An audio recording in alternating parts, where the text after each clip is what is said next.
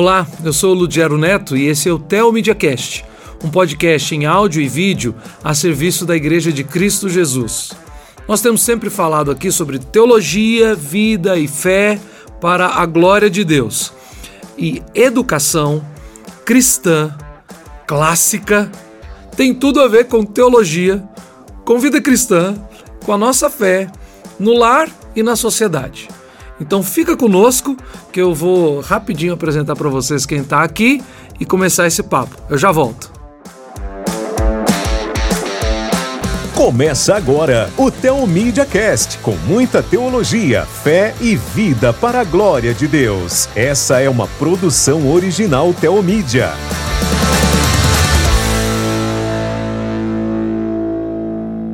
Bom, estamos hoje aqui no programa dessa semana tendo a alegria de receber dois irmãos em Cristo, uma irmã e um irmão em Cristo, que estão muito envolvidos com educação domiciliar. E a gente já falou aqui nesse, no nosso programa de outras vezes. Se você está nos ouvindo, de repente quer já dar uma pausa e ouvir um outro programa, tem um, nós gravamos um Tema Mediacast com a nossa irmã Diane Ellis e Andréia Barros sobre educação cristã no Classical Conversation, sobre esse programa que elas trabalham. E tá lá, massa. Ou falamos um outro sobre educação de filhos com o presbítero Solano Portela. Tá aí no seu, no, no, nos seus programas, você pode ouvir. O Tel Media Cast sobre esse assunto já está no ar. Também falamos sobre educação de filhos, testemunho, discipulado de filhos com Jaqueline Hayashi e Lucas Hayashi, né? Lucas Hayashi Jaqueline Hayashi, meus queridos primos queridos. Beijo para vocês. E também está no ar. E hoje nós vamos continuar essa conversa. Porque a gente falou muito sobre educação domiciliar, a gente pincela sobre educação clássica, mas eu trouxe dois amigos, dois irmãos em Cristo, para a gente falar sobre isso. Vamos apresentar? Então, obviamente, está aqui da minha esquerda a doutora Esther Martins, né? A Esther crente no Senhor Jesus, casada, mãe de três filhos, é médica e está envolvida em educação domiciliar e educação cristã clássica. É autora de um livro sobre o corpo humano que as minhas crianças têm, né? E tem sido uma bênção também na, nessas comunidades educadoras e ajudando com o seu conhecimento e ensinando as nossas famílias também. Esther, que prazer ter você aqui. Né? Vou dar um, um, uma nota de rodapé aqui. Filha de pastor presbiteriano, então eu sou suspeito, né? Esther, obrigado por estar aqui conosco. Prazer Privilégio meu. receber você hoje. Prazer todo meu. Prazer estar aqui. Ótimo. Vamos falar bastante sobre educação cristã clássica. Aí eu trouxe um brother meu aqui, que é um cara que um cara é feio isso, né? Minha mãe reclamava. que é um irmão que tem falado muito sobre esse assunto, tem sido alguém que ensina muito, tem usado muito do seu ministério, conhecimento também nessa área de educação familiar, que é o André Lima. O André já esteve aqui falando conosco sobre investigando o cristianismo, sobre a editora cristã evangélica e volta no programa de hoje para falar sobre isso. Ele está envolvido com um grupo de famílias e pais também na Classical Press, que é uma editora editora de material clássico cristão. cristão. E como hoje a gente tem muita confusão sobre esse assunto, a presença do André para nos esclarecer muita coisa vai ser uma benção. Mais uma vez, André, obrigado por estar aqui conosco. Prazer todo nosso, ainda mais para falar de educação domiciliar uhum. e de educação envolvendo a cosmovisão cristã, né? Sempre são duas coisas que mexem com o coração da gente. Maravilha. Bom, André, me ajuda com isso, por favor, para a gente dar um pontapé inicial e a Esther já vai entrando e, e partilhando o conhecimento dela. A gente falou com, quando a Daiane esteve aqui, no outro programa que a gente já tem com, do Clássico Conversation, falou um pouco sobre o que é, é, educação cristã clássica, né? Mas eu queria entrar mais, esse é o assunto de hoje, educação cristã clássica. Quais são as bases daquilo que nós chamamos de educação clássica como isso pode ser visto à luz da nossa fé cristã, à luz da palavra de Deus? Vamos lá. Acho que é importante a gente sempre começar com o cristã primeiro. Né? Não na educação clássica cristã, mas educação cristã clássica. Ótimo. Porque se você perguntar, eu preciso escolher um dos dois, qual dos dois eu dispenso, a gente vai dispensar a clássica e não uhum. vai dispensar a cristã. Uhum. Até porque esse termo clássico remete a gente para o mundo greco-romano. E quando a gente fala de educação cristã clássica, a gente não está se atendo ao mundo greco-romano. A gente usa algumas ferramentas popularizadas ali, mas que tem raízes na cultura bíblico-judaica uhum. e daí depois para o nosso mundo na cultura judaico-cristã e uhum. não numa filosofia grega é, etérea ou supervalorizando a produção dos greco-romanos que comparado com o cristianismo, é confrontador e não complementador. Né? Uhum. Acho que essa é a primeira distinção que a gente precisa deixar Fantástico. bem claro. Acho, eu é. amo esclarecer com distinções.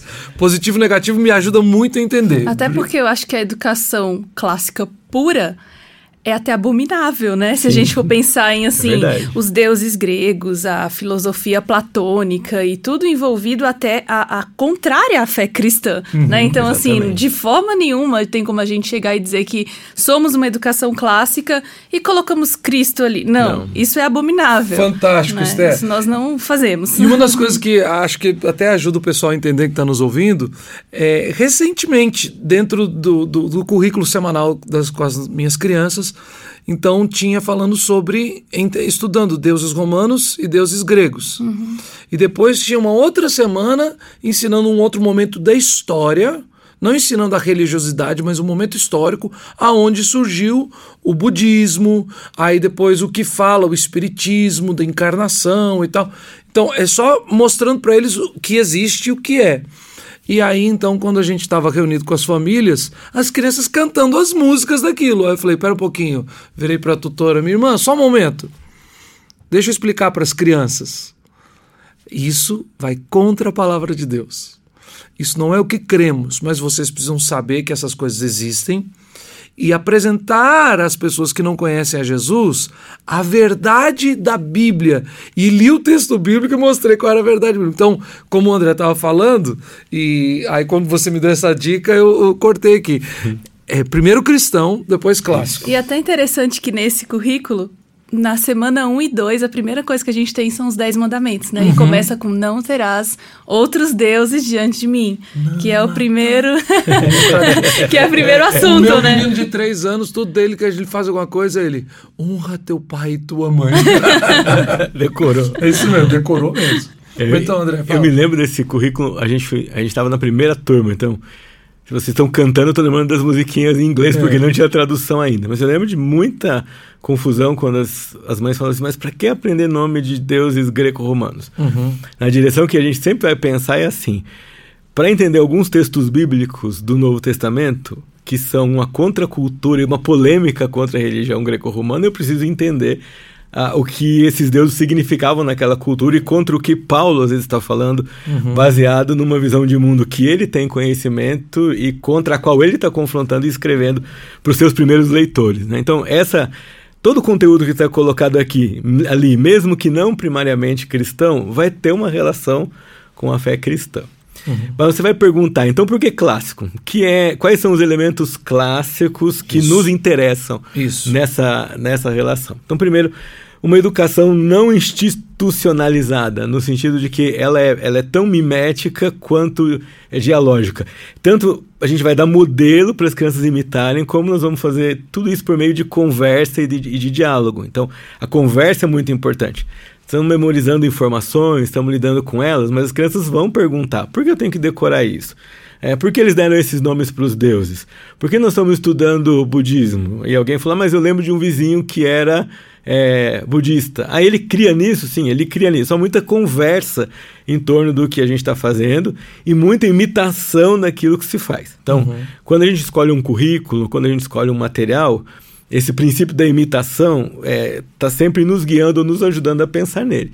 Se eu quero que meu filho seja um bom escritor, ele precisa ler bons textos. Uhum. Então, por isso a gente tem atividade de escrita que é baseada em bons textos, que nós estamos chamando de bons textos. Textos que seguem uma estrutura lógica de introdução, desenvolvimento de argumentos, conclusão de argumentos, retomando introdução e três argumentos. Então, esse, esse é um, elemento, um dos elementos clássicos, por exemplo, que a gente inclui numa visão cristã. Outra coisa importante para nós é a visão de ser humano, que é diferente da concepção é, pedagógica atual, vendo a criança é, às vezes como um ser que nasce em branco ou às vezes como capacidades é, supervalorizadas sem andar com a sabedoria e a valorização e a maturidade juntas, né? Uhum. Então a visão de, do que é o ser humano, de como ele se desenvolve, a gente empresta também dessa visão clássica, que de novo, ela não é greco-romana, ela não foi invenção greco-romana, ela foi popularizada no mundo greco-romano. Porque quando você conhece as escrituras a fundo, você vai perceber que muito do que é valorizado em alguns momentos da história por cultura A ou B, e agora você está falando da greco-romana, na verdade são princípios básicos humanos do ser humano que foi criado por Deus, das leis de Deus inerentes à criação, à criatura. E aí, então, em algum momento, o ser humano, por mais que esteja distante de Deus, mas ainda tem partes daquilo que nós chamamos de imagem e semelhança de Deus, ele exalta aquilo. Então, neste momento da, da cultura greco-romana, ele exaltou isso e que, na verdade, a fonte é Deus, é o Criador. É Aqui não tem como, né? Toda educação é religiosa, uhum. né? Quando a gente pensa o que, que ser, educação seria passar a alma de uma geração para outra, né? Uhum. Tem algumas concepções isso. relacionadas a isso. Passar uma alma de uma geração para outra. É como que eu vou passar isso como cristã sem a minha fé? É impossível. Então assim, ou eu vou passar isso como cristã né, aos meus filhos, ou alguma outra pessoa vai passar os valores religiosos, que, que às vezes ela não acha que é religioso, uhum. mas ela vai passar esses valores religiosos da cultura atual, do que está existindo aí no mundo, para os, os, filhos dela ou os meus filhos, caso os meus não sejam educados por mim. Então não tem como, né? E, e até eu acho que tem uma confusão do clássico. Porque quando a gente pensa em clássico sem conhecer a educação clássica, ah, uma música uma música clássica, ah, isso é um, livro clássico, é alguma coisa consagrada. Então, eu sou um educador clássico porque eu ponho Vivaldi para os meus filhos ouvirem, né? Porque eu leio os livros e não, não sei, nem sempre quando a gente comenta em educação clássica cristã, a gente está remetendo à educação é, grega no sentido de usar as ferramentas. E eu vou não remeter... no sentido de usar o conteúdo puro, é, né? Imagina se eu remeter o meu amigo Wallace aqui do câmera, né? Que é palmeirense e eu talvez seja corintiano, né? Que clássico é clássico e vice-versa, não é não? A, a, expressão, a palavra usada fora do seu contexto, ela perde seu valor. Vira uma, uma, uma piadoca sem graça, que nem eu acabei de fazer. Mas tem muito um significado muito mais profundo, né, Esther? Sim, é pensando nisso, né? E quando a gente. Eu já vi muitas discussões. Ah, mas educação X também é clássica porque é consagrada. Quem consagrou? Uhum. né? Foi, foi colocada por quem? Porque quando a gente está falando em relação à educação clássica cristã, no sentido de a gente vai entrar aqui ainda, sete, sete artes liberais, trivium, quadrivium, a gente está falando em, em, um contexto específico, né? A gente não está falando daquela educação consagrada no Brasil, uhum. que a gente pode saber qual. A gente não está falando desses classicismos, a gente está falando de um, um, clássico específico. Entendi. é, pensando assim, nós estamos falando de uma educação testada há milênios, Exato. não há décadas nem há séculos. Exato. Uhum. A gente pode, pensa comigo, por exemplo, em Noé e sua família é, quanto conhecimento envolvido no projeto de construção de uma arca. É, desenho, medidas, então matemática, estética, é, física, engenharia de materiais, né? engenharia de materiais é, polimento, a própria biologia em si uhum. e a própria teologia envolvida nesse projeto todo. E todo mundo vivendo dentro do mesmo ambiente. Então, dentro da arca, teve que se aprender a como cuidar de, dos bichos, hibernando ou não, acordados ou não. Teve que se inventar um sistema de é, descarte de dejetos. Havia que alguma coisa de cultivo hidropônico ou com pouca luz, muita coisa em volta de um, de um projeto que a gente. Compostagem e hidroponia em Noé, né? Assim. Pô, daria, gente... daria uma tese de doutorado bacana. Você imagina só uma história e fala assim: ah, não, é só a arca, é só um barco, foi só um livramento, mas tem tanta coisa em termos de educação envolvidos nisso. Pode uhum. retroceder até um pouco mais.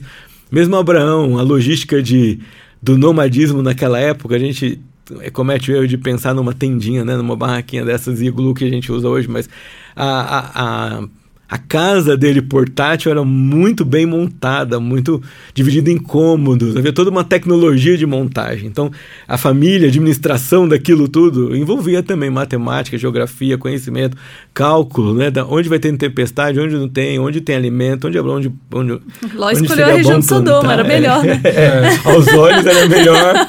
Chegou até a porta, se comprometeu com a liderança da cidade. Então tem tanto nessa educação milenar que aí a gente pode chamar de clássica porque ela vem sendo praticada em diversas culturas Isso. e não em algumas décadas e não é uma educação científica do ponto de vista que eu vou para o laboratório ou faço algumas entrevistas uhum. ou observo algumas crianças de uma determinada cultura e de uma determinada classe social e faço uma teoria é, completa em cima dela, tentando generalizar aquilo para todo mundo. E num, em ciências humanas ou numa ciência como educação, não funciona assim. É, a generalização que eu posso fazer de uma pesquisa é muito pequena e ela é bastante limitada por várias coisas. Agora, quando eu observo gerações, culturas, eu já tenho condição de olhar e ver o que deu certo, o que deu errado, quais foram as consequências, como foi a geração seguinte. Quando eles não seguiram mais isso, o que aconteceu? Como eles recuperaram isso? Então eu tenho comprovações não apenas científicas, eu tenho comprovações históricas, arqueológicas, geracionais. E elas são tão mais amplas do que um mero laboratório, né, André? Você está uhum. falando, eu estou pensando aqui, minha cabeça está aqui assim. Civilizações. Isso. Tempos históricos, impérios ascenderam, permaneceram, guerrearam, caíram, Sabe, isso é, é, tão amplo isso, né?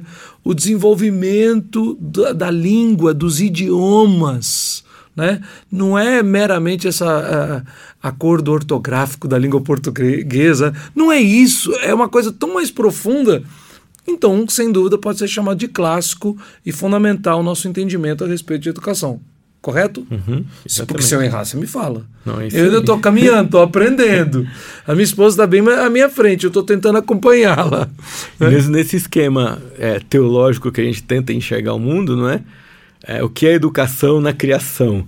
Que a queda trouxe de implicações para a educação? Como uma visão cristã redime as intenções originais é, dadas por Deus no seu relacionamento com o homem? Quando ensinava Adão, por exemplo, na, no, no no tempo antes da queda, né? Como que se dá essa relação?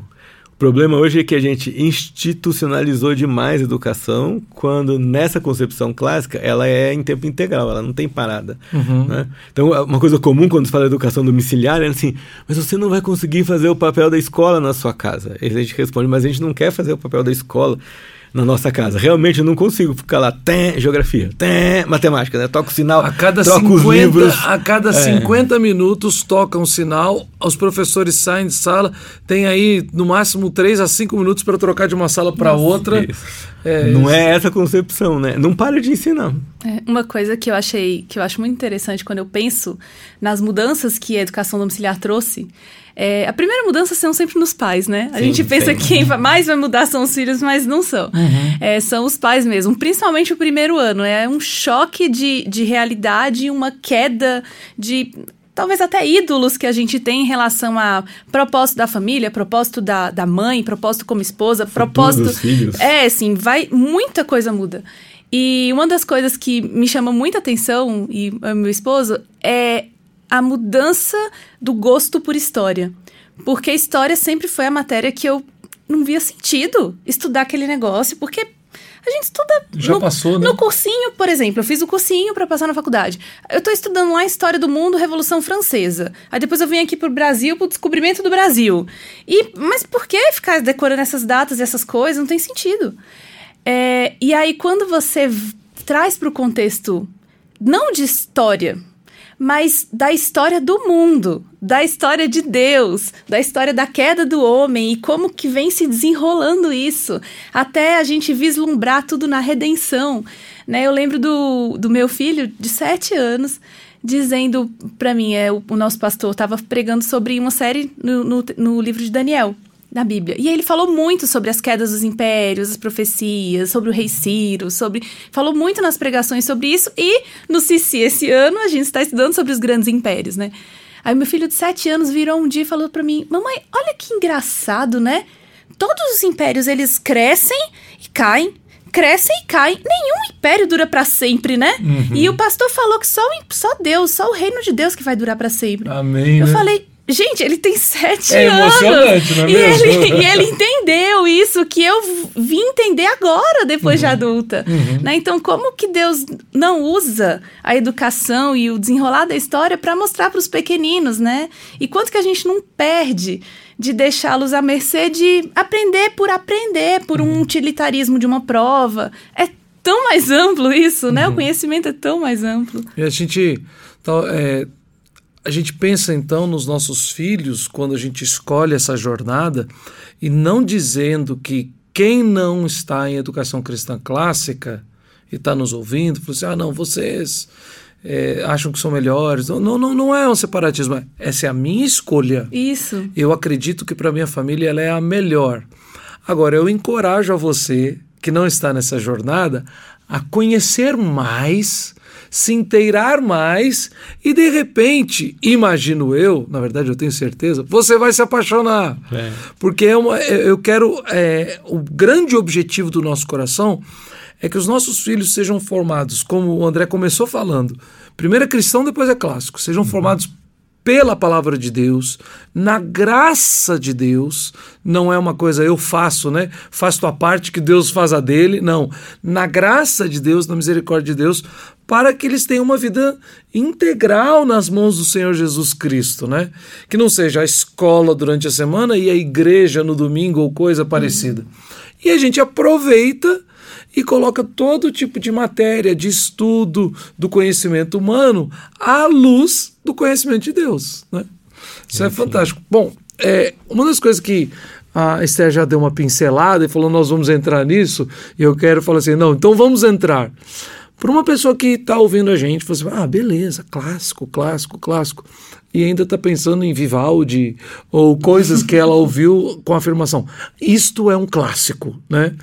Mas sem. Está meio elitizado, é, né? É. Quando a gente fala de educação clássica, porque a gente, a gente já falou da cristã, deu uma pincelada, a gente obviamente vai e volta, né? É, mas quais são coisas básicas para que a pessoa que não conhece fale assim, ok, ah, então começo a distinguir dizendo, isto é clássico. Quem quer começar? Dou-lhe uma, dou-lhe duas. Damos primeiro. Mas damos primeiro. Eu acho que envolve muito do quando a gente fala em educação clássica, a gente remete à forma natural em que as crianças aprendem. Uhum. Então, quando você pensa, né, uma criança pequena, né, a fase que os meus estão, eles amam ver as coisas, ouvir a mesma história 50 vezes. Oh, yes. É desse jeito lá em casa e também se chegar o vovô, ele quer contar. E se você tentar fazê-lo é, antecipar um pouquinho, ser um pouquinho mais rápido, calma, não cheguei lá ainda. Eu quero é. contar, assim, exatamente como eu aprendi, como eu decorei. Uhum. Eles querem repetir, eles querem ver isso. Então, assim, a gente respeita essa fase em que eles querem é, aprender, memorizar, repetir, falar, né, com, com os avós, né, serem aqueles... Eles têm até orgulho, né, de ir lá e falar qualquer coisa, né, que, é ai, olha, eu decorei isso, ó, oh, vovô, ó, oh, né, então uhum. a gente vê até na escola dominical, né, tantas vezes é usado, memoriza versículo, eles vão lá na frente e cantam músicas, então, assim, eles tem uma facilidade muito grande para isso. Além do que, você citou uma coisa que eu falei, é, yes, ela é quase assim. Também, não só isso, eles se orgulham e eles se entretêm com as mesmas coisas. Nós já somos estimulados por tantas coisas que talvez seja um pecado nosso, né? Pelo menos eu mesmo não desenvolvi nenhum hobby ou seja, algo que de repente no fim do dia eu gosto de fazer, é uma repetição e tal, que seja ler um livro, ah não, terminei o livro, vai para o outro, mas assim, normalmente padrões normais. As crianças, até mesmo com um filme ou um desenho, eles assistem o mesmo dois, duas milhões de vezes a mesma coisa, né? E, e, assim, as pessoas do marketing se aproveitam disso. Uhum. Porque você vê que nos desenhozinhos populares de criança pequena, você fala e, gente, como é que alguém pode conseguir ver isso? E elas amam, porque é praticamente o mesmo roteiro, a mesma coisa, muda uma coisa. A questão não é se elas vão decorar, se elas vão gostar, é o que você vai dar. Uhum. Elas vão se envolver com alguma coisa, né? O que você vai apresentar para que ela é, decore, memorize. Então, então essa é... observação natural, de, essa observação nossa de como as crianças naturalmente aprendem, uhum. daquilo que elas gostam, das inclinações automáticas delas, né? E aí a gente vai vendo depois, né? As crianças um pouquinho maiores já começam a ser a fase que com certeza conhece muito mais que eu, São André. mais questionadoras, né? é. A gente chama a fase dos arrojados, né? Essa primeira fase a gente chama a fase dos papagaios, papagaios. baseado naquele ensaio antigo de Dorothy Sayers, onde ela fala as ferramentas perdidas da educação, né? Então, ela fala a fase dos papagaios, não é que a criança pequena não consiga entender e nem consiga ensinar, mas que a grande habilidade dela é memorizar. memorizar. Uhum. Na fase dos arrojados, a grande, a grande habilidade dela é conversar, é questionar, é discutir. Então não é apenas, por exemplo, fazer uma análise sintática e falar, ai, acabei o exercício. Não. O que isso significa? Por que a gente fez? O que mudou sua compreensão da frase quando você fez análise sintática? Essa mesma frase em outro idioma que você conhece, muda alguma coisa? O sujeito fica o mesmo? O verbo é do mesmo tipo? Tem algum elemento que a gente tem que adicionar quando a gente vai é, traduzir essa ideia para uma outra língua? Então não é só a execução da informação em si, não é só trabalhar com a informação em si, mas é muito questionando o que isso tem a ver com a sua vida, o que se muda da sua compreensão, o que você já estudou relacionado com isso, o que você entendeu que tem a ver com isso. Então, muito, muito disso. Junto com o ser humano nessa fase de transição entre ser criança e ser adulto, junto com todas as coisas que eles têm. Acho que um mito que a gente precisa tirar é: ah, poxa, o meu filho é adolescente, tem muitos desafios. Se a gente for fazer homeschooling, os desafios vão desaparecer. Não, não vão desaparecer. Uma coisa que acontece, inclusive, é que você vai encarar esses desafios muito mais de perto, porque você vai conviver com os seus filhos muito mais tempo do que você conviveria uhum. em outro contexto. Né? Os desafios estão ali. Mas você não vai subestimar os desafios, você vai conversar com eles sobre os desafios e vai tentar conduzi-lo pela palavra de Deus a um desafio, a uma resposta a esses questionamentos ou as perguntas que ele tem. E até mesmo qual é o grau de perguntas, ou qual é o, a extensão, a maneira que ele deve perguntar, se portar, concordar e discordar, já porque eles são bem intensos, né? Então você aproveita que eles têm essa curiosidade, eles têm esses questionamentos e vai primeiro moldando novamente cristão pela palavra de Deus, é, na verdade, confrontando o pecado, de questionar pelo questionar e de querer levantar a voz e esse tipo de coisa, né? Ser um questionamento não de aprendizado, muito mais de contrariedade, rebeldia. Uhum. Mas você não apaga isso. Você usa o melhor disso para ele continuar crescendo e aprendendo, né? isso. né? Uma coisa que me dá muita alegria né, em relação a filhos pequenos, porque muita coisa que a gente escuta, e eu, talvez você concorde, é Agora é fácil, porque eles são pequenos. Uhum. Quando eles chegarem na fase dos arrojados, aí você vai ver. Na verdade, o que eu tenho bem visto de famílias com filhos maiores é que eles não sofrem, mas eles colhem bons frutos uhum. do que eles plantaram quando os filhos são mais novos, né? Eu acho que tão, são dois lados, né, Esther? Eu acho que talvez famílias que não tiveram o privilégio, uhum. porque eu, quando tinha a idade dos meus filhos, não tive esse privilégio. Uhum. E não foi uma questão de uma má escolha dos meus pais não se falava sobre isso. Na nossa geração não teve isso. Então a gente não tá, se tinha como a gente está redescobrindo, né? porque isso não é uma novidade. A gente está redescobrindo algo clássico milenar, mas que na nossa geração, enquanto a gente era criança, isso não estava sendo dito, os nossos pais não redescobriram e tal. E não é uma questão tipo assim de acusá-los de erro e tal. Mas talvez as pessoas que não tiveram essa experiência de passar por esse processo então eles têm uma visão diferente. Você assim, olha, ah, você está fazendo homeschool, mas quando eles forem mais velhos um pouco, vão ser muito mais difíceis. Mas são pessoas que não plantaram na infância.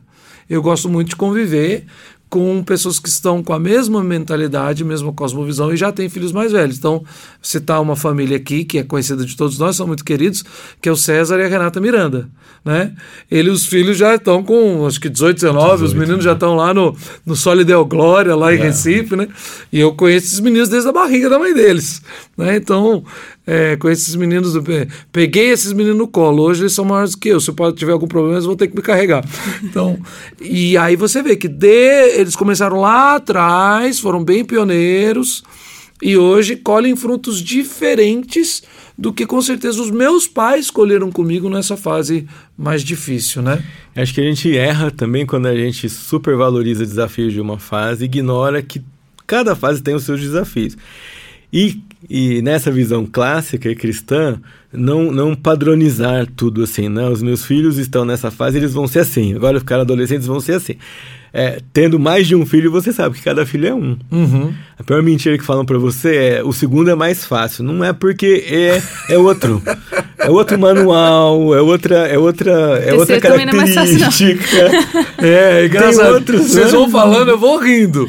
Porque a minha segunda já é da pá virada e o meu terceiro ainda é então, Vamos ver o quarto como é que vai sair aí, são, né? são essas expectativas, assim, é, erradas, não é? Nós temos desafio com os filhos quando eles são crianças. Uhum. É um tipo de desafio.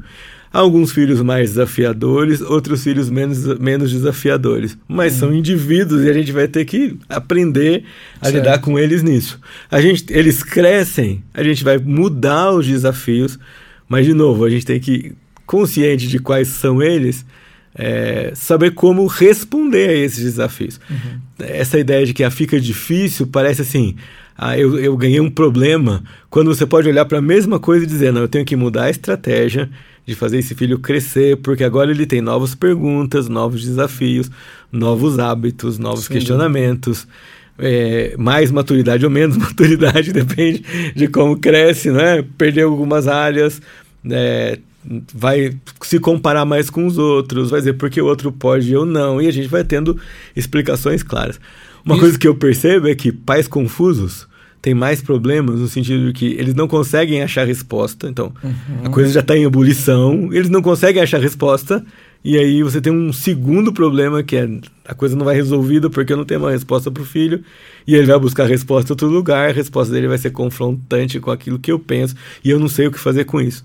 Uhum. Muitos dos pais que dizem assim, ah, cuidado, vai ficar pior, é porque não, não pensaram isso, não pensam juntos, não analisam a situação com o filho. Uhum. E não vem, poxa, não é que é, é pior, é diferente. É, é uma diferente, outra fase. É uma outra Até fase. Cada também, uma exige uma preparação diferente. Até porque a gente também tem que lembrar sempre da graça de Deus, né? Sim, que independente sim, de sim. qual educação, por melhor que a gente tente, a nossa justiça continua sendo trapo de imundice. Se não fosse a graça de Cristo, é, não, a gente Volta não ia do ponto nada, de partida né? que o André falou. Primeiro é cristão, depois é clássico. Bom, eu sei que vocês falaram de duas dessas fases, tem uma terceira por aí.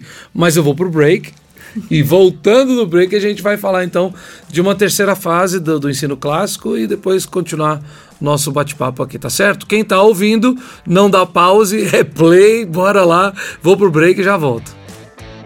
Você está ligado no Tel Media Cast. Siga-nos no YouTube, Instagram, Facebook e Twitter voltamos e continuamos, né? O break, uau! Os últimos 30 minutos foram muito difíceis de esperar e segurar a nossa língua aqui. Não, voltamos no nosso break rapidinho. Então tem uma terceira fase, não é mesmo? Qual que é essa, André?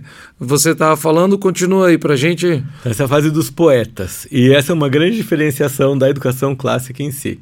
Porque nessa fase a gente já espera que, tendo memorizado informações e tendo conversado sobre elas, ele é capaz de se expressar sozinho, ele é capaz de produzir.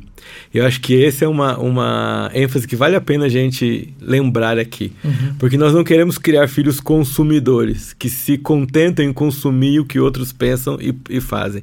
Nós queremos criar filhos produtores, que produzam conteúdo que influenciem o pensamento vigente, que questionem aquilo que está que está posto, que façam diferença na vocação que forem chamados uhum. por Deus, ah, que criem propostas novas de melhoria de vida para a sociedade. Então, a fase do poeta é quando eles já começam a pensar nisso. Quem eu posso ensinar, como eu posso fazer, a quem eu posso, com quem eu posso compartilhar, o que eu vou estabelecer como projeto se eu tenho dons e talentos, isso me dá uma pista sobre qual é a vocação de Deus para mim. Quando você fala sobre consumir, eles não consomem, mas produzem, é tão interessante.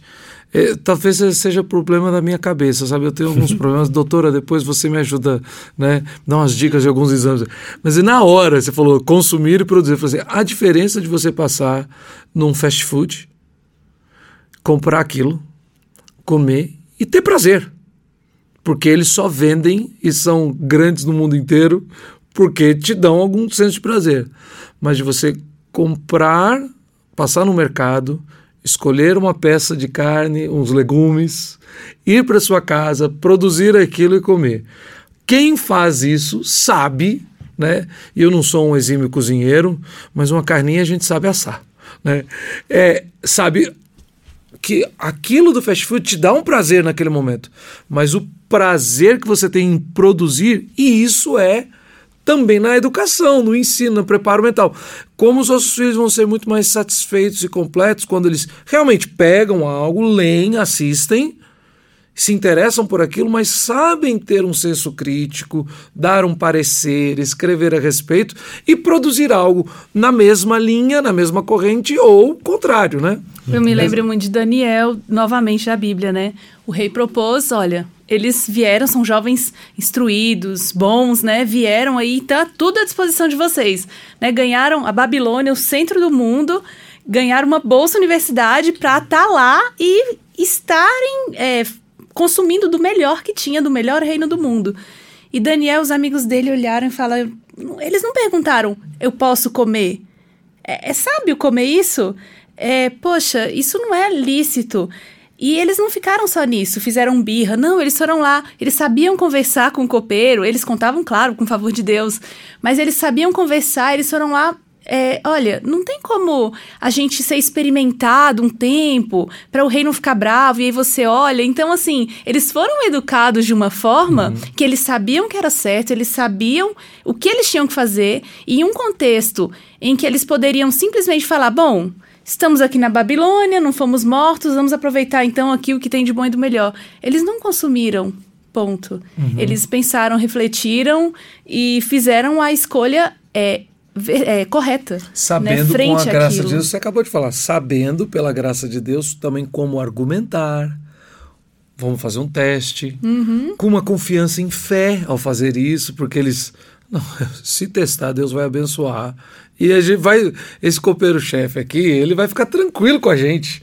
Porque nós vamos ser melhores, né? Porque Deus, a gente vai honrar a Deus. Né? Eu lembro sempre muito dos poéticos quando fala de Daniel, que era alguém que estava aplicando a sabedoria que ele recebeu. E depois, né, eles são. Quando o rei tem um sonho, toda a trupe acadêmica vai tentar resolver e não consegue. Uhum. Então vem Daniel e consegue. A grande pergunta é: Daniel tinha o mesmo preparo acadêmico que eles, porque foi para a mesma Unibabilônia Fez, fez todos os graus acadêmicos que podia lá, todos os cursos. Ele tinha a mesma formação acadêmica que os seus colegas sábios. Centro Universitário Nabucodonosor, é, né? Alguma coisa assim, né? Faculdade Dario segundo do jeito.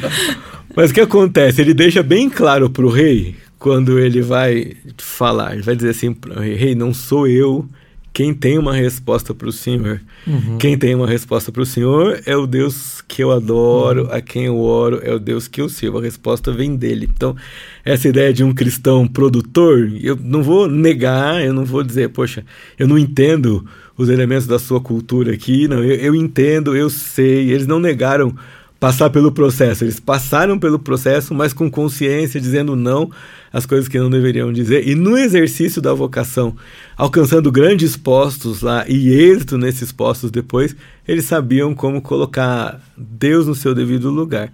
Tendo o conhecimento como instrumento, mas os resultados como a soma daquilo que eu sou, pela graça de Deus, e do Deus da graça agindo em mim também. É isso que a gente quer com os poéticos, sabe? Sim. Só mais um detalhe. Claro. Por exemplo, até assim, dois. a gente quer que os poéticos pensem. Eu, eu leio muitos livros. Eles leem muitos livros no programa do Cici, não é? O programa Challenge 1, por exemplo. O adolescente tem que ler 30 livros no ano. Então é um programa que empurra o adolescente contra a parede. Não são livrinhos, né? É, não é. são livrinhos, são livrões. E né? outra, né? Não se engane, pais e mães e quem está nos ouvindo. O currículo tem 30 livros no ano.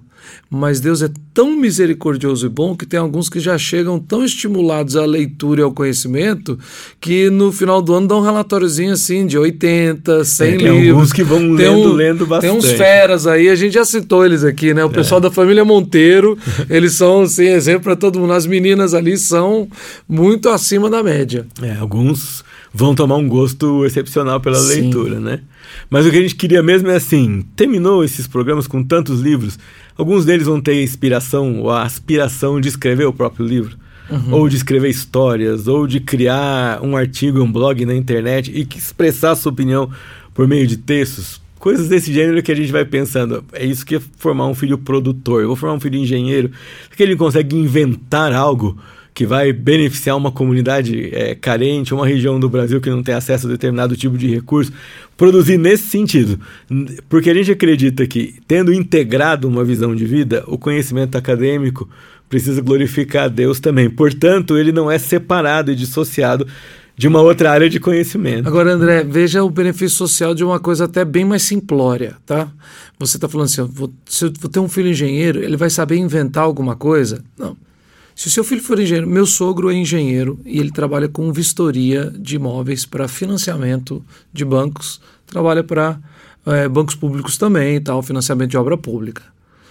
Quantos problemas ele é chamado para corrigir de outros engenheiros que, ao fazer uma vistoria, mal sabem escrever um relatório de vistoria. Quanto isso atrapalha o processo de uma empresa construtora, de uma prefeitura local, de um estado, quanto isso burocratiza mais o trabalho. Então, mesmo falando assim, meu filho não criou nada, mas em sendo nesse lugar aqui, ele sabe se expressar, escrever bem, se comunica bem, ele é transparente, ele é honesto, ele é correto.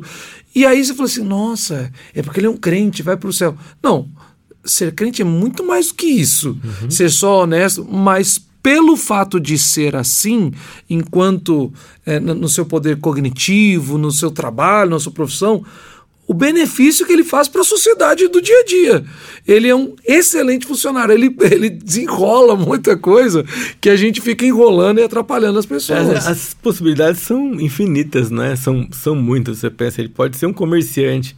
É, uhum. e eu, eu lembro de um um arquiteto cristão que mudava o escritório dele de lugar para embelezar o entorno. Uhum. Então, assim, um detalhe uhum. né, na, que passa despercebido, mas não é uma. Não precisa ser uma coisa mega fantástica, mas em fazer bem o papel dele, em embelezar o escritório dele, o entorno, ele mudava para outro lugar e começava o processo de novo. Então, tem múltiplas formas de que um, um adolescente poeta pode imaginar como vai ser sua vida adulta uhum. e chegar lá assim, não só entrando na, naquela, naquele modo automático, o piloto automático, eu vou fazer as coisas que eu preciso fazer na vida e vai passar e vão dizer, olha, aqui já és um bom cidadão que cumpriu suas obrigações. Ele, ele vai além disso, ele cumpre as obrigações porque ele tem um propósito, ele tem um entendimento disso. Uhum. E ele faz isso, acho que a melhor palavra para isso é intencionalmente, né? não é uhum. por acaso. Ele está fazendo de propósito. Uhum. Ele sabe, eu vou fazer bem aqui, eu vou economizar para a empresa, o prédio que eu autorizar aqui vai ser bem construído, ah, vai permanecer aqui por anos, vai atender bastante gente. Ele vai olhando a maneira como ele pode servir os irmãos e a humanidade no geral, uhum. enquanto ele obedece a Deus no campo bíblico, no campo acadêmico, no campo pessoal. Eu conversava uma vez com um pastor, é, logo no início, quando a gente começou homeschool, e ele falava assim: é, às vezes as pessoas pensam que quem quer uma educação melhor, né, sendo homeschooler ou uma boa escola cristã, é, quer uma coisa elitizada para os filhos. Né? Ah, porque quer que seu filho seja melhor que os outros, porque quer né, é, erudição, né, muito palavra usada. E, bom, Hoje eu, eu lembro dele me falando isso. Ele fala assim: o meu filho, eu quero que meu filho glorifique a Deus, aonde ele estiver. E se. E um dia eu cheguei pro meu filho e falei assim: filho, tá vendo aquele rapaz que tá trabalhando como lixeiro? É um trabalho honesto. Se algum dia Deus te colocar nesse trabalho, você vai fazer para glorificar a Deus, porque é um trabalho que ele está sustentando a família dele. Mas eu não queria que você tivesse um trabalho é, menos qualificado por preguiça, porque você não usou os dons que Deus te deu intencionalmente jogou fora os seus talentos que você poderia usar de outra maneira. Uhum. E é uma coisa que eu penso hoje para os meus filhos, né? É, acima de tudo, eu quero que meus filhos sejam crentes, uhum. né? Eu não quero que eles é, é, neguem a fé que a, nós, meu, meu pai já me passou, né? Falou do meu pai como pastor. Filho de pastor, né? É, eu não quero que eles neguem a fé, mas eu quero que eles glorifiquem a Deus. Uhum. E aonde? Eu não sei. eu não sei. Então, ao mesmo tempo, assim como pensar só na erudição, só no, né, no, isso seria errado, né? Porque seria uma coisa meio que voltada para a glória do próprio filho. Uhum. É negligenciar o seu talento e ser preguiçoso também é um pecado. E eu também não quero que meu filho é, faça isso, né? Então a gente quer dar as oportunidades para que eles glorifiquem a Deus independente do que eles façam, né? Para que eles vejam a beleza, a bondade de Deus e a oportunidade de servir ao próximo, para quanto mais pessoas eles puderem ser usados, né? Agora isso me lembra muito, obviamente, né, é, da primeira pergunta do breve catecismo de Westminster. Quando a gente muitas vezes fala sobre glorificar a Deus, parece que a gente está ensinando um caminho para os nossos filhos de toma tua cruz, vai sofrer e pronto. Mas a, a, quando a gente fala sobre o objetivo de Deus em ter nos criado, o, né, qual é o fim principal do homem, né, da humanidade, é glorificar a Deus e gozá-lo para sempre. Ou seja, nós também estamos ensinando aos nossos filhos que quando ele entende o que é glorificar a Deus, conhece a Deus de todo o seu coração e faz qualquer que seja a sua atividade para a glória de Deus, que seja, às vezes, quando eu dou uma força para Ju e vou dar uma geral no quarto das crianças, que está de ponta é, cabeça, né? Tá de Mas pernas homeschooler faz bagunça no quarto? Não, não. Homeschooler não faz bagunça no quarto. Claro que faz. Bom, é, mas então quando a gente fala isso, mas que nisso ele vai ter gozo, prazer, ele será uma pessoa satisfeita e feliz, porque ele está vendo Deus governando a sua vida e ele pode ser instrumento de louvor a Deus em tudo que faz. Amém. Né? Esse que é o desejo, não é assim, porque eu muitas vezes escutei isso e eu, eu sou uma pessoa meio devagar, sabe? Eu demorei para entender algumas coisas. Não, glorificar a Deus, glorificar a Deus, como se fosse aquela tarefa de um soldado que tem que ir para uma guerra, porque tem que ir para a guerra é, é, aqui no Brasil, né? Os, os rapazes têm que se apresentar, se alistar, obrigatoriamente. Ok, é um chamado obrigatório de Deus, mas de eterno prazer, de gozo, de privilégio. Então você se sente satisfeito. E muitas vezes a gente vê jovens tão habilidosos, tão sábios, com tantas oportunidades, extremamente infelizes. Isso. Homens e mulheres que tiveram excelentes carreiras, belíssimas, são admirados e admiráveis e são profundamente tristes. Então não é isso que nós queremos também, uhum. porque nós sabemos que o Senhor é um Deus de prazer, de alegria e de amor. Então a gente escolhe caminhos, que é, o, na verdade, não caminhos, mas o caminho das Sagradas Escrituras, para que os nossos filhos façam todo o bom trabalho, estudem bem, para a glória de Deus para que eles tenham deleite, né, prazer nessas coisas. Uma coisa que mudou na, na nossa vida em casa, é, em como orar pelos filhos, é não orar mais e não pensar mais em uma profissão, mas é orar e pensar numa vocação. Então Deus uhum. tem um chamado para eles e uma vocação para eles. Isso está desenhado nos talentos que eles têm, isso está desenhado nos gostos e preferências, facilidades que eles vão exibindo, é, e, e, não só como crianças, no decorrer da vida, porque as coisas vão mudando, né? Eles vão adquirindo novas habilidades e vão aprendendo coisas novas.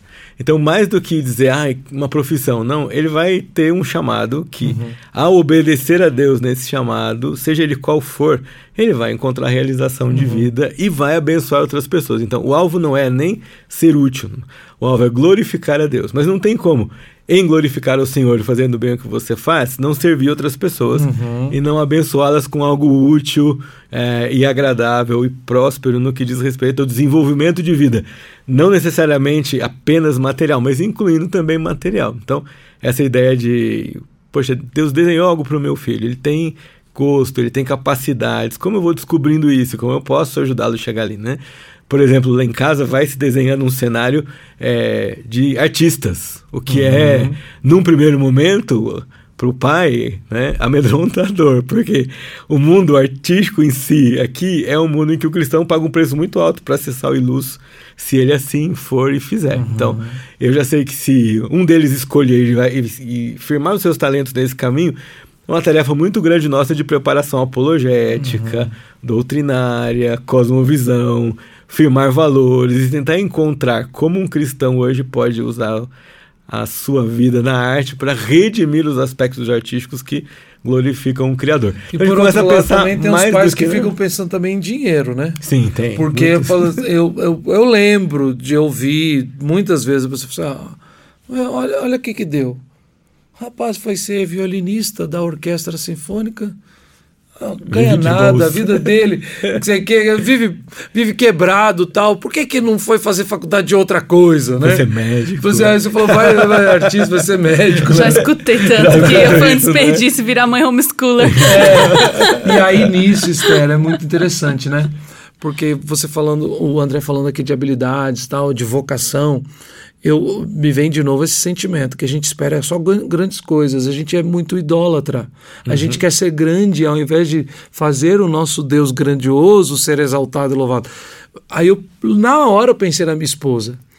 ela é tão habilidosa, tão inteligente, formou-se bem numa faculdade é, federal, ou seja, fez um vestibular para isso, trabalhava bem, tava, ela tem uma carreira tão grande e ela se sentiu vocacionada a ser mãe, tempo integral.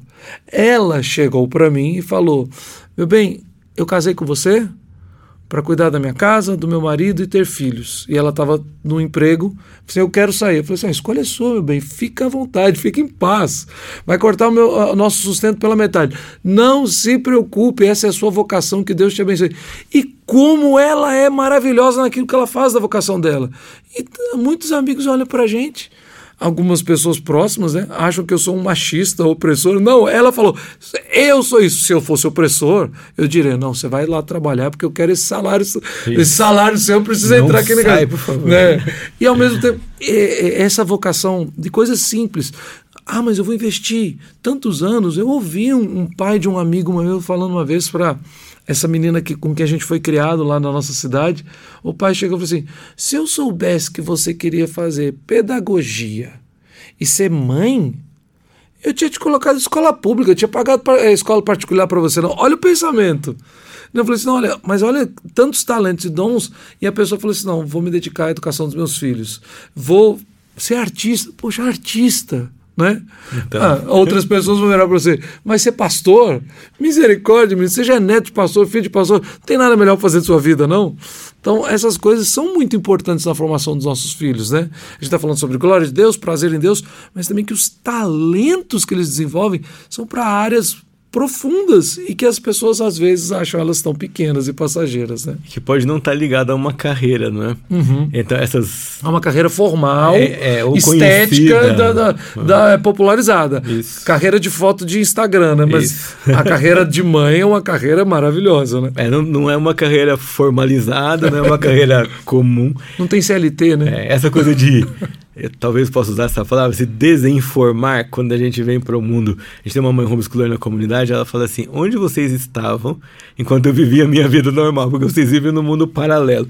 E, e é verdade o um mundo paralelo, sentido, porque né? a gente se desinforma dos padrões para tentar ver além daquilo que é decretado como verdade ou como renovar nossa mente. Isso, uhum. trocar de conceito, uhum. ver uma outra uma outra de uma outra forma. Né? Eu lembro algum adolescente lá da comunidade dizendo: Eu quero ter uma livraria. E daí, quando eu vi isso, eu falei: Bom, livraria, nós vamos ter livro por quanto tempo? Que tipo de livraria? Mas pensando bem, que, que sonho legal, que oportunidade boa, não é? Vai ter uma livraria, vai conversar com pessoas, vai promover conhecimento, vai atender gente, quem sabe vai ajudar a inaugurar bibliotecas, eu não sei. As pessoas vão, vão pensando assim. Os poetas também acabam se tornando meio que empreendedores, né?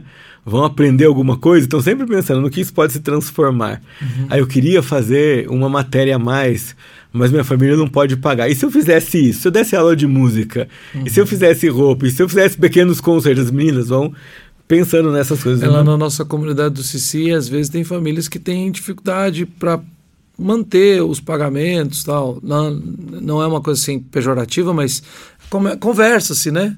E é tudo aberto. Então, tipo assim, a gente almoça junto no dia da comunidade. Aí daqui a pouco tem uma das meninas, menina, criança, 10 anos. Né? Isso não é trabalho escravo, não é nada. Né? Quem está escutando a gente, por favor, abra sua mente. Né? A menina pediu à mãe que queria um dinheirinho tal, ela queria, foi lá e comprou um materialzinho para fazer umas pulseirinhas. E é uma pulseirinha de dois reais tal. Mas ela vende para as outras crianças. A outra chega e fala assim: fiz um brigadeiro tal. Mas nessa idade. Pequen crianças ainda, 10 anos, 12 anos, às vezes 8 anos, mas eles já estão pensando que, tipo assim, eu posso produzir algo com as minhas mãos, de valor, compartilhar com as outras pessoas, e até mesmo eu posso ser remunerado para depois comprar um brinquedo, um livro, um jogo que eu quero. Alguém, né? Abençoar. É uma visão, né? não, é uma visão não consumista. A gente Isso. volta naquele naquela ideia, né? O que eu posso produzir? E mesmo que você não ganhe dinheiro, eu vejo a minha filha lá com crochê, amigurumi, mesmo que não ganhe dinheiro, o que aconteceu? Cada bebê que nasceu no último ano, ela tinha um presente para dar. E Fantástico. aquilo para ela é uma realização ah, grande. É, né? maravilhoso. Eu tô dando para a pessoa um presente que eu fiz com as minhas mãos, uhum. que eu, eu olhei, eu imaginei, eu consegui transformar um projeto em um objeto. É, é uma descoberta. Sensacional. Que e pode. Qual, e qualquer pessoa, né, André? Qualquer pessoa que procurar qualquer pesquisa educacional, que existem milhares ao redor do mundo, de várias épocas, vai dizer que pessoas que desde a infância foram estimuladas a produzir, a criar, artisticamente, a trabalhar com a mão, tal, elas se desenvolvem muito mais cognitivamente, socialmente, elas estão muito mais integradas com a sociedade, são muito melhores para a sociedade. Então é uma coisa assim básica, né? A gente está produzindo, é, incentivando os nossos filhos a serem cidadãos melhores. Acho que um exemplo disso é o que acontece com a Esther, hum. né? De pegar o que ela conheceu e transformar isso num livro acessível para crianças estudarem o corpo humano. Eu já me questionei tantas vezes. Eu falei, Senhor, mas por que medicina? Podia ter usado esse tempo para outra coisa mais útil hoje. Essa pergunta que o pai uhum. falou com a filha, né? É. Teria colocado numa escola pública. Foi a minha pergunta a mim. E aí hoje eu vejo tantas oportunidades de servir no que eu aprendi, é, ao mesmo tempo de ter uma opção de trabalho uma vez por semana. E uhum. aí minha mãe consegue me ajudar com as crianças e ao mesmo tempo. É, então, assim, Deus tem os propósitos dele. Uhum. E às vezes a gente questiona e quer. A gente, na verdade, é um coração. O nosso coração humano é uma fábrica de ídolos, né? É, Porque ao constante. mesmo tempo a gente vem pro, pro, pra educação domiciliar, é, desfaz alguns ídolos e tenta criar outros lá no meio uhum. homeschooler, né? Agora eu vou ser a mãe top, a mãe que não. É, Meu filho vai ficar sentindo. Peca, né? meus filhos não vão ter perigo. Eu lembro. Aí eu tava me lembrando agora, né? Comentando sobre glorificar Deus e o pai, às vezes, uhum. quer umas expectativas que não. Da, eu li recentemente a história de, de um teólogo. E aí a mãe dele sofreu muito para criá-los, porque o pai é, é, não, não estava próximo na infância. E a mãe, assim, com muito sacrifício, oferecendo a casa dela como é, os, é, hospedagem para viajantes e faz, lavando roupa para vizinhos, assim, com muita dificuldade, conseguiu criar os dois filhos. E aí o filho mais velho, um grande médico, obstetra, que revolucionou muito. E o mais novo resolveu ser pastor. E ela e conta que a mãe ficou muito decepcionada e brigou com esse filho, que ela tinha expectativas maiores para ele. O irmão dele, que é o obstetra, realmente foi bem revolucionário na obstetrícia, porque, mesmo não sendo da área, eu lembro do nome dele. Em alguns planos de Rod. Hum. Adivinha quem foi o, o, irmão dele? O Charles Rod. Charles Rod. E, e como às vezes a gente, como mãe, vê, vê tão pequeno, né? A gente não sabe no que Deus quer usar. E os dois filhos dela foram usados em áreas diferentes, foram bênção ali. Mas Nós, a gente não sabe. Nós temos que ser muito gratos a essa mãe, né? Porque foi Rod que influenciou Simonton para vir para o Brasil. Então. então, assim, Deus tem, Deus tem tantos né, planos que a gente não vê e é tão bom uhum. saber que Ele vai usar os nossos filhos. Uhum, e a gente não, não como a gente quer. Bom, eu, eu preciso agora para o break. Eu não quero, mas eu, tô, eu sou obrigado aqui, sabe? Estão pegando no Tem, seu pé. Não, né? pega no meu pé. Ó, oh, o Marcelo quer ser citado no programa hoje, apareceu na janela. Foi o Gustavo que mandou, o Marcelo apareceu e falou: vamos pro break. Não, é brincadeira, é porque a gente não quer parar de falar o assunto, a gente ama esse assunto. Mas é, voltando é, quando a gente voltar do break, eu queria que a gente tirasse alguns mitos, né, algumas coisas, mostrando também alguns caminhos práticos, primeiros passos para as pessoas que estão nos ouvindo, tá bom? Você que está aí com a gente, eu já volto, eu já fico com essa, tô virando jargão, já volto já. Né? Já volto já também não é muito clássico de ser dito, não. Né? Olha, irmãos, daqui a pouco eu retornarei. Você está no Tel Media Cast, Teologia fé e vida para a glória de Deus. Retornamos então ao nosso momento extremamente clássico aqui, não, e fundamentalmente cristão, mas dentro das nossas conversas a gente falou, porque também a gente precisava é, arrumar uma comunidade de é, formadores clássicos e cristãos para criar um podcast só sobre isso, é né? Verdade. Fica a dica. E querendo ter um podcast nessa área, os estúdios da Comev estão de portas abertas, né? melhor estúdio aqui da região, ainda com uma equipe toda de crentes no Senhor Jesus Cristo. Viu, Marcelo? Aí, ó, aumenta a minha comissão. Não, eu tô falando é por comissão, é porque eu amo esse projeto aqui, amo essa missão, e a gente faz o Teu Media Cast também por amor e por alegria. Mas Mas, falando desse assunto, que a gente não pode se estender demais, tem, e tem muito assunto para vários outros podcasts, né? A gente volta em uma das coisas que eu estava pensando exatamente. A gente já, já, falou umas duas vezes aqui. Então, meus filhos serão santinhos. Aí, André, e filho homeschooler, né? Criança homeschooler. Educação clássica, os meninos bagunçam o quarto, né? Olha, o meu, eu acho que o meu menino de três anos, minha mulher mandou uma foto hoje, ontem, quer dizer, ela mandou uma foto. Acho que ele, eu ainda tenho que introduzir a educação clássica na vida dele, porque ele estava arrancando o reboco da parede do quarto dele. Isso acontece. Né?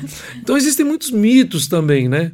As pessoas acham que agora você vai ter que mudar para uma casa e construir no fundo dessa grande mansão um anfiteatro, né? E ter tutores dos mais renomados vindo orientar seus filhos. Sabe, essa história meio riquinho rico, né?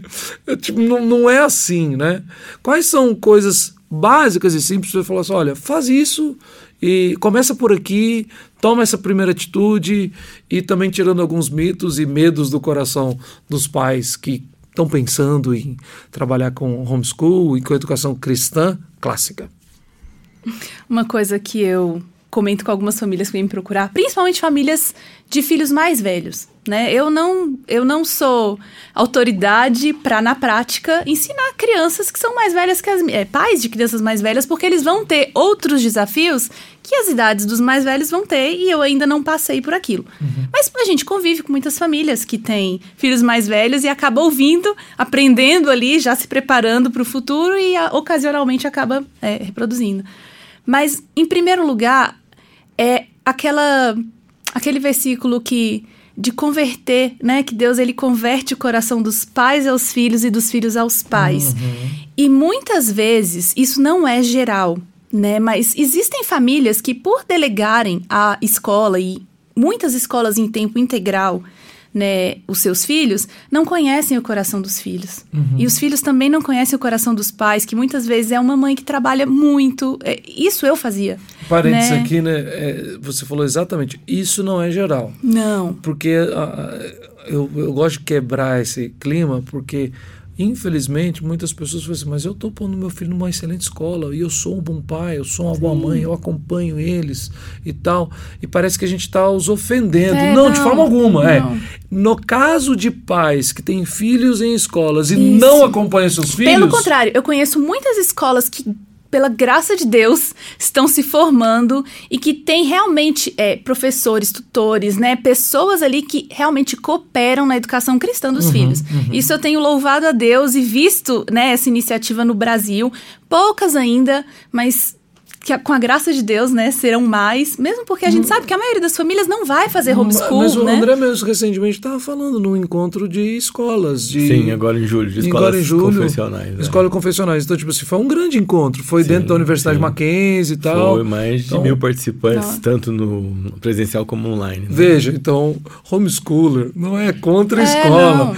A gente está falando mais... É, Já pra, quebrou um mito aí. É, e até, até para você continuar, Esther, na sua linha de raciocínio, mas voltando nela, é muito mais a respeito de trabalharmos com as nossas famílias e incentivarmos nossos irmãos em Cristo a essa ideia de, do coração dos pais e o coração dos filhos, uhum. né? É isso que você estava falando. Exatamente. Então, assim. É, peça orientação de Deus, né, para que o Senhor mostre coisas que estão escondidas, porque no, no coração do seu filho, é, e que você precisa tratar como pai. A gente não devia se surpreender encontrar pecados nos nossos filhos. Uhum. Né? E nem em, em, descobrir que nós erramos feio e precisamos corrigir o percurso como pais. Nós não, a gente, é como se a gente se surpreendesse do nosso filho ser pecador. Como assim?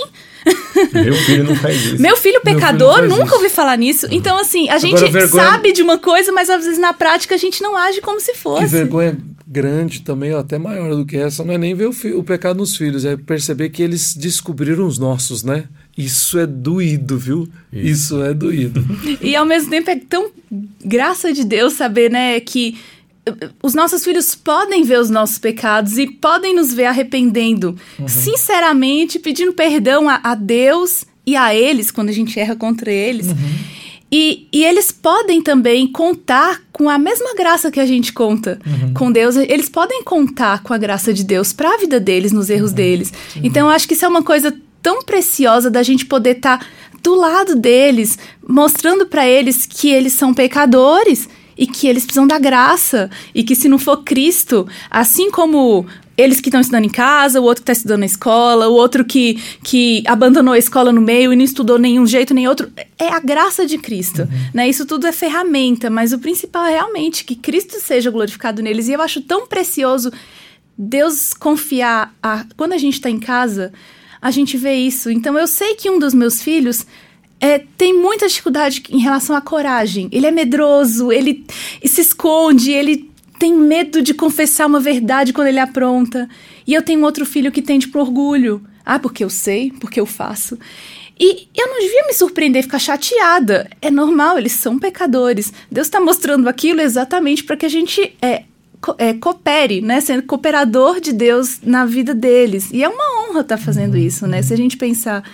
É, se a gente pensar corretamente como cristão, a gente devia nos alegrar. Então, eu acho que isso é uma coisa muito legal para pensar, né? Em relação a essa conversão de um, e mesmo não sendo educador, mesmo não educando os filhos em casa, vale a pena pedir a Deus graça para estar tá mais perto, para poder dar tempo, né? Para poder conhecê-los, porque é, essa história de ah, o que vale é o tempo de qualidade, mas não a quantidade. Fala pro seu patrão, né? Olha, eu vou trabalhar só 10 minutos por dia, mas vai ser de qualidade, pra ver se ele top, aceita. Né? eu já perdi pra alguém, me dá um relógio que marca tempo em qualidade, não em quantidade. Eu vou pois é. André, um outro mito que eu tenho ouvido muito, é, e isso talvez, eu não sei como é que tá, a, eu não consigo mensurar isso, mas eu tenho percebido sim, e a gente percebe isso hoje em dia, que existem muitas pessoas no meio evangélico, famílias que já estão no meio evangélico há algum tempo, tendo algum tipo de redescoberta, reinteresse por teologia católico-romana e voltando a doutrinas romanistas que nós há mais de 500 anos já rompemos com elas. E eu queria saber se é verdade ou se é mito essa afirmação que eu tenho ouvido até de alguns acadêmicos aí, de que educação clássica leva a família ao romanismo. Educação clássica é coisa de católico romano. Então o evangélico tem que tomar cuidado, porque senão ele vai ser convertido a essa linha. Isso é verdade? Acho que, voltando ao que a gente começou a falar aqui, não é? Na educação que a gente vai mirar, a educação cristã clássica. clássica. Acho que a falha das famílias que se perdem nisso é porque não tinham o pilar da cosmovisão cristã muito bem fundamentado no coração. Aí não é culpa do clássico. Se ele fizesse uma qualquer outra postura educacional que ele tivesse, o levaria para longe da sua fé. Não fosse a uma fé que ele já abandonou há muito tempo, mas o levaria a um, a um relativismo, o levaria a um liberalismo, levaria a uma ética é, situacional ou frouxa que não, não define limites. Acho que a gente enxerga pouco quando a gente só limita isso. Não, a, com certeza, a falta de firmeza no fundamento de vida como cristão pode levar qualquer família que se envolver com qualquer postura é, ideológica ou educacional para um lado diferente. Mas não a educação clássica em si. Obviamente que se você escolhe uma manuais teólogos, se você vai encher a sua cabeça de manuais e, e, de teólogos católicos, você, se não cuidar, vai passar a pensar como eles, porque é isso que você está colocando. Ou seja, você começar a moldar a sua cosmovisão agora no pensamento de Tomás de Aquino, você vai. Você vai ficar igual ele. Você vai voltar, você vai falar, poxa, aqui está errado, eu tenho que voltar para onde Tomás de Aquino estava, então lá está certo. Acho que não é a culpa não é da educação clássica. Uhum. A culpa é como a gente se aproxima de determinadas de determinados rituais, de determinada literatura, sem o preparo adequado e sem a fundamentação adequada para lidar com isso. Até como você disse sobre os poetas, voltando um pouquinho, né?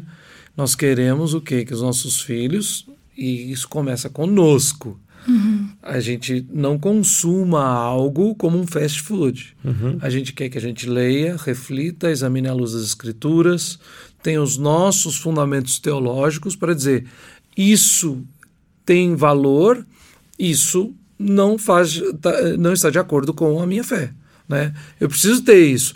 Muitas vezes os pais não têm essa crítica, aí entra e o pessoal começa a falar: não, não pode ter educação clássica. O mesmo, é coisa... o mesmo alerta você faz com a educação contemporânea. A gente não é. tem uma estatística brasileira ainda, mas é só pensar o seguinte: quantos filhos de crentes perdem a fé e abandonam a fé quase sempre para nenhuma outra fé uhum. quando se tornam universitários. Um, para a fé do ateu, né? Para uma fé do ateu, para uma, uma fé para seguir em si próprio, para um descompromisso em uma vida é, que vai satisfazer a si mesmo e não tem relações legalistas, né? Eles vão usar esse nome, legalistas ou institucionais. É uma, uma cabeça mais aberta. Então, se a gente fizesse uma pesquisa, a gente vai descobrir que famílias que entregam seus filhos a posturas educacionais contemporâneas e não têm cuidado com isso, elas vão perder os seus filhos para um nada, uhum. ou vão perder os seus filhos para uma fé é, nominal que é tão ruim quanto uma fé uhum. é, que professa doutrinas que nós não cremos, né? Uhum. Acho que esse, esse, essa falta de cuidado, essa falta de maturidade e um ídolo perigoso é a segurança absoluta que se tem numa coisa que não dá segurança para você. Uhum. Então, nós, homeschoolers, vamos pecar se nós confiarmos no homeschooling. Uhum. Né? Nós não, não, podemos confiar no homeschooling, nós confiamos no Senhor que na sua suficiência nos supre ao educar nossos filhos em casa.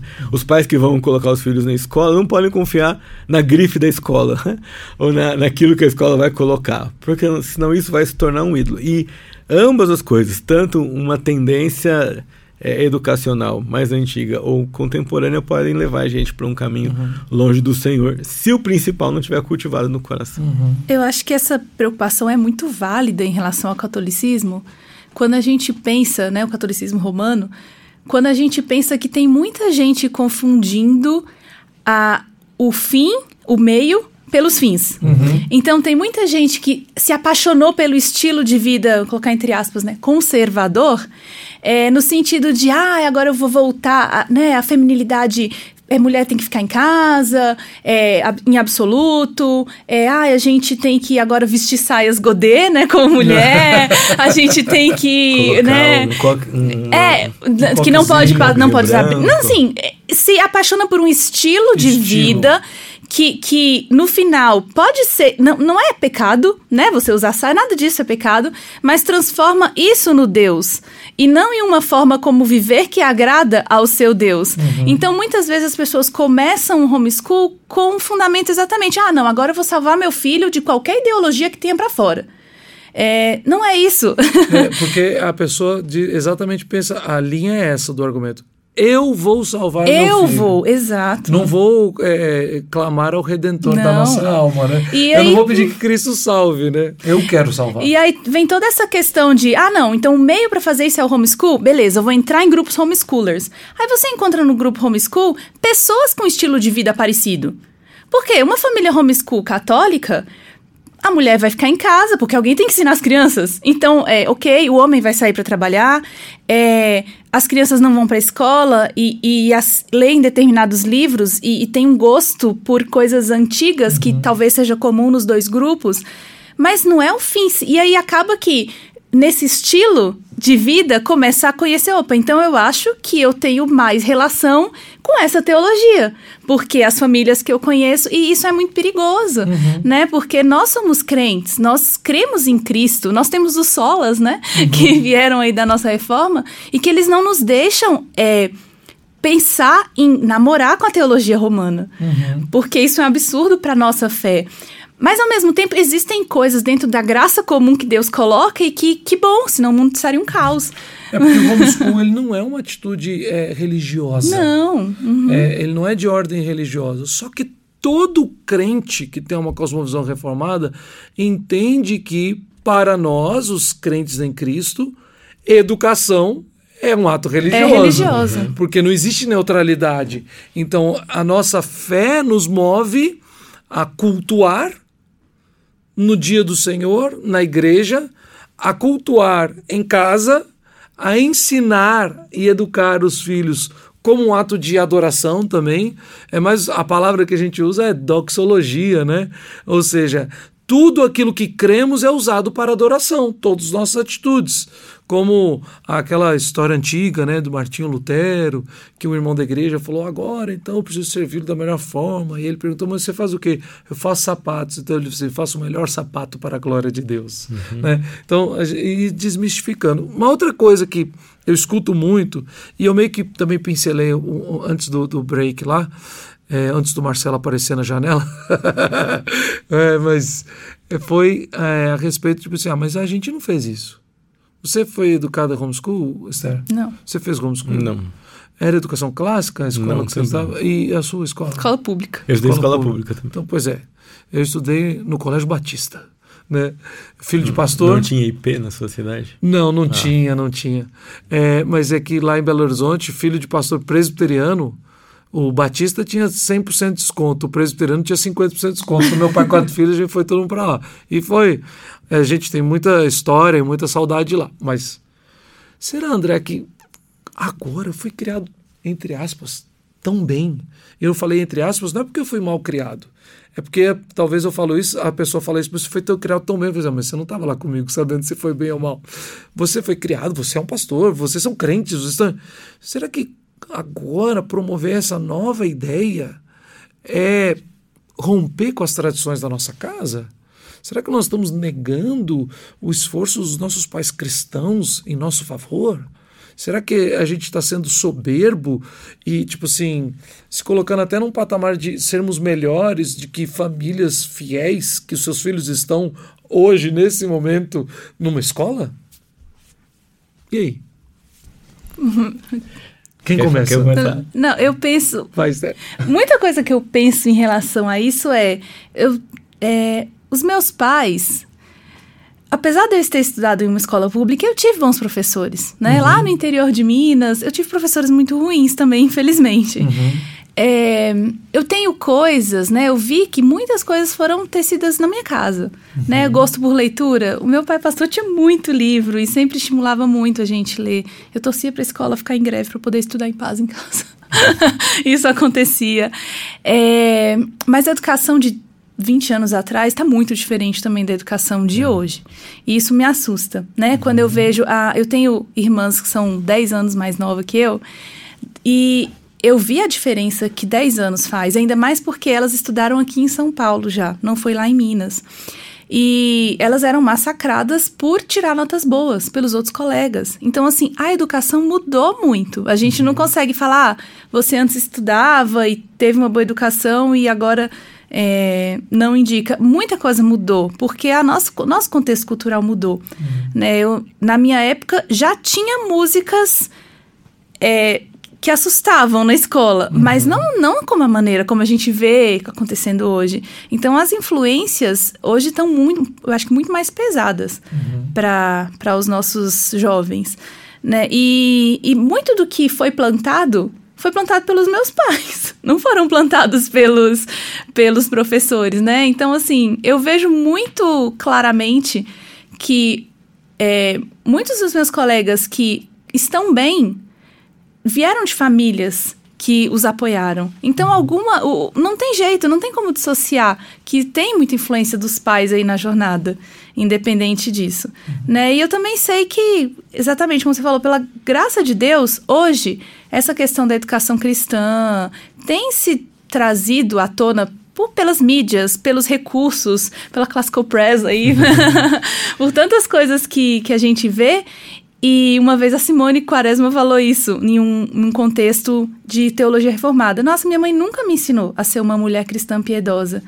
É, e eu tô aprendendo agora. E ela falou: então, minha irmã, aprenda e faça o melhor, porque para quem é muito dado, é muito cobrado. Uhum.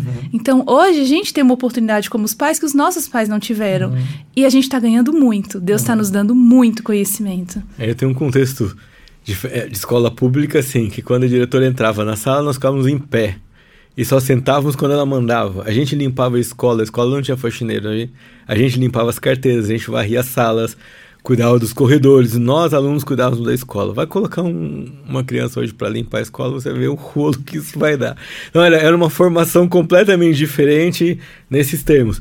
A gente tinha a opção ou não de ouvir aula de religião. A maioria das vezes a PEC cuidava disso na escola. Então, você tinha uma, uma, um ambiente aberto para evangelização o, o tempo inteiro. Uhum. Ainda assim, no ensino precário, se eu aprendi a ler, foi por causa da igreja. Eu cresci na, numa igreja presbiteriana, meu avô era presbítero presbiteriano, e a gente estudava ali. Logo se percebe. Logo se percebe. e a gente estudava ali tanto. Eu lembro que estudava catecismo, mas hoje eu reconheço que a, a a irmã lá fazia, filha do pastor, fazia conosco na Liga Juvenil, na então chamada Liga Juvenil, era estudo bíblico indutivo. Aos oito anos de idade eu estava lá fazendo perguntinhas para o texto e, e, e, interagindo com, com isso dessa forma. Meus pais não estudaram, nenhum dos dois teve a oportunidade de estudar. E a minha família, embora numerosa, a gente conta nos dedos quem conseguiu seguir nos estudos ou conseguiu seguir em frente. Então eu vejo graça de Deus me dando um, ambiente mais conservador e cívico naquele momento, é, que podia cercar meus pais com todas as limitações e com a ajuda da igreja me dando uma, uma visão cristã de mundo e a, o contexto que eu tenho hoje. Eu não, não tenho coragem de, né, de dizer, ah, eu posso fazer as, as mesmas opções que os meus pais. Então, eu não posso, porque eles não tinham acesso ao conhecimento como eu tenho, a visão como eu ganhei, as experiências que tive.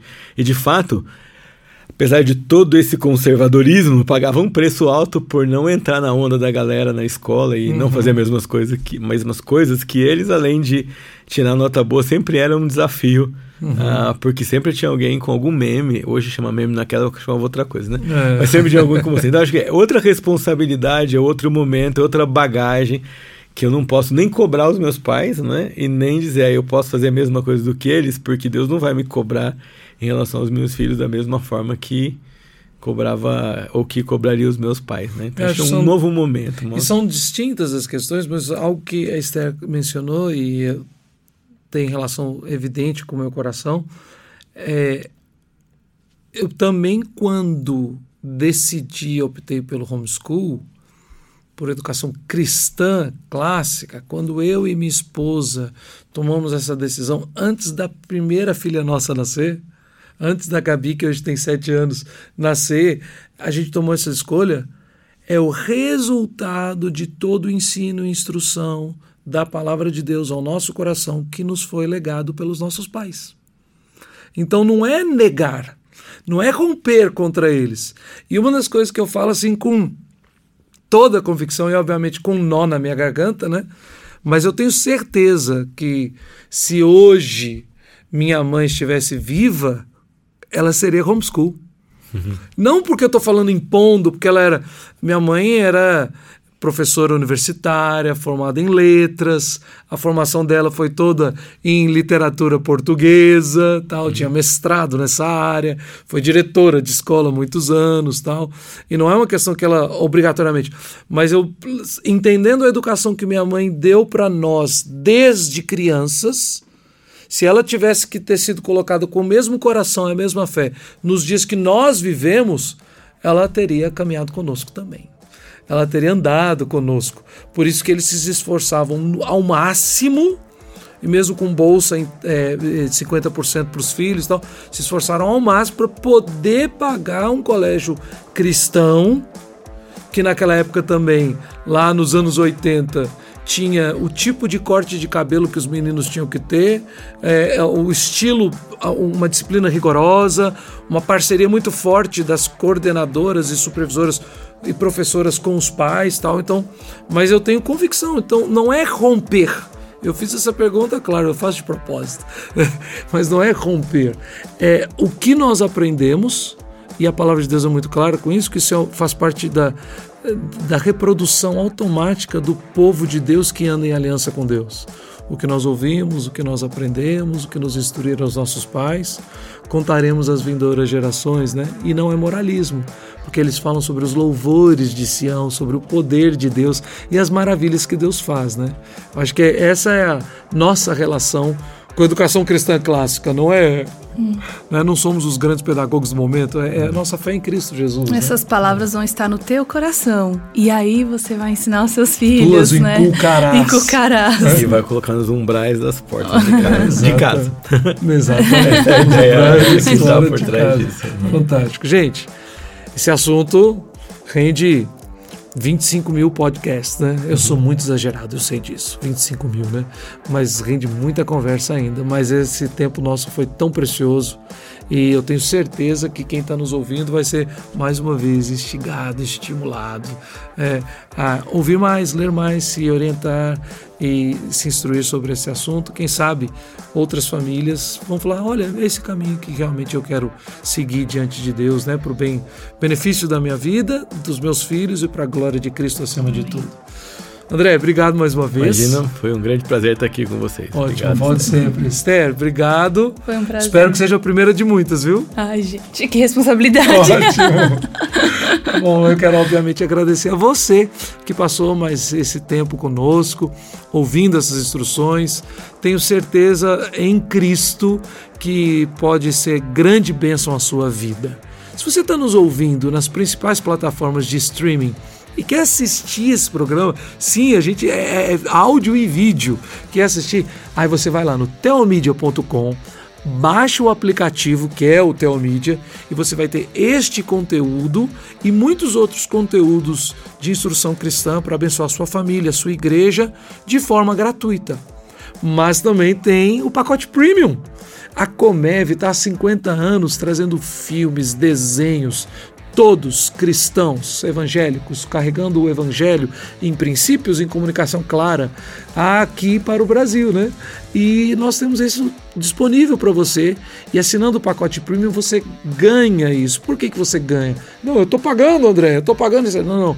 Porque a assinatura desse pacote é o seu compromisso e a sua generosidade em ser nosso parceiro em missões. Então, se você quer ser parceiro do Telmediacast, do Telmid da Comev, faz assinatura, anda conosco e nos abençoa para que nós possamos continuar sendo instrumento de bênção na vida de tantas outras pessoas. Muito obrigado pela sua presença, alegria ter você aqui e até semana que vem.